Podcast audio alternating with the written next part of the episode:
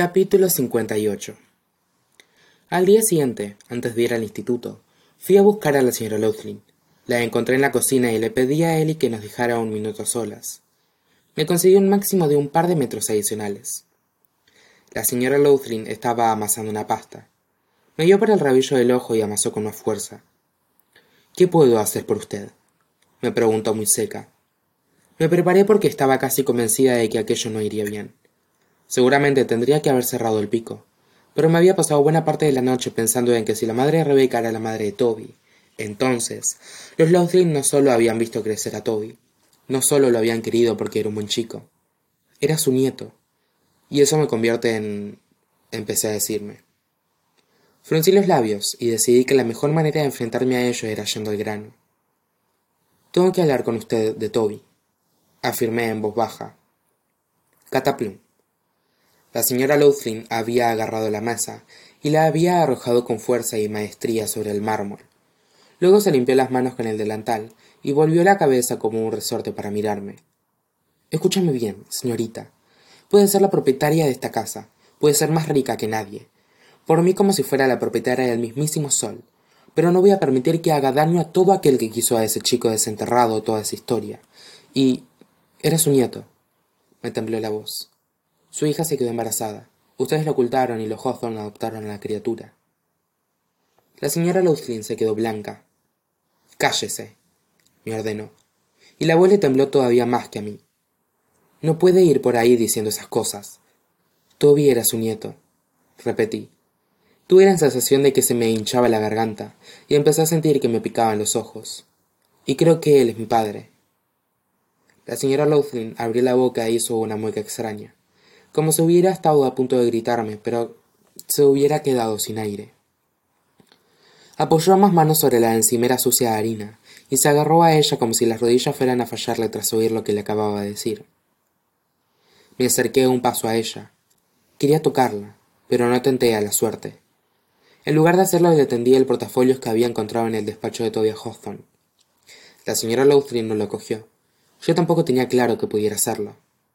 Tenga, le dije. No. Cerró los ojos y meñó la cabeza. No, no voy a. Saqué una única hoja de papel de portafolios.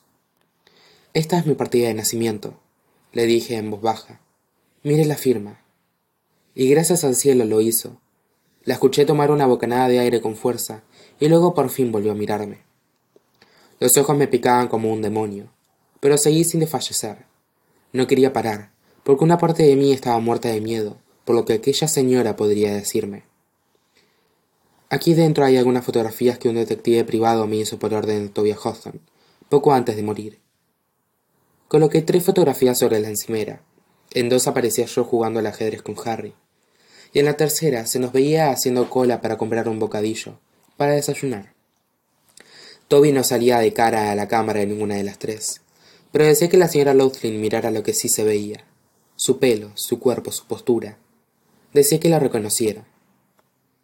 Ese hombre, dije, haciendo una ademán hacia las fotografías. Apareció justo después de que mi madre muriera. Creí que era un sin techo, tal vez lo fuera. Jugamos al ajedrez en el parque todas las semanas, a veces todas las mañanas. Mi voz traslucía la cruda emoción que sentía.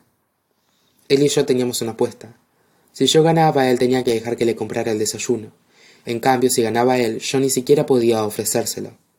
Soy competitiva y se me da bien el ajedrez, de modo que gané muchas partidas.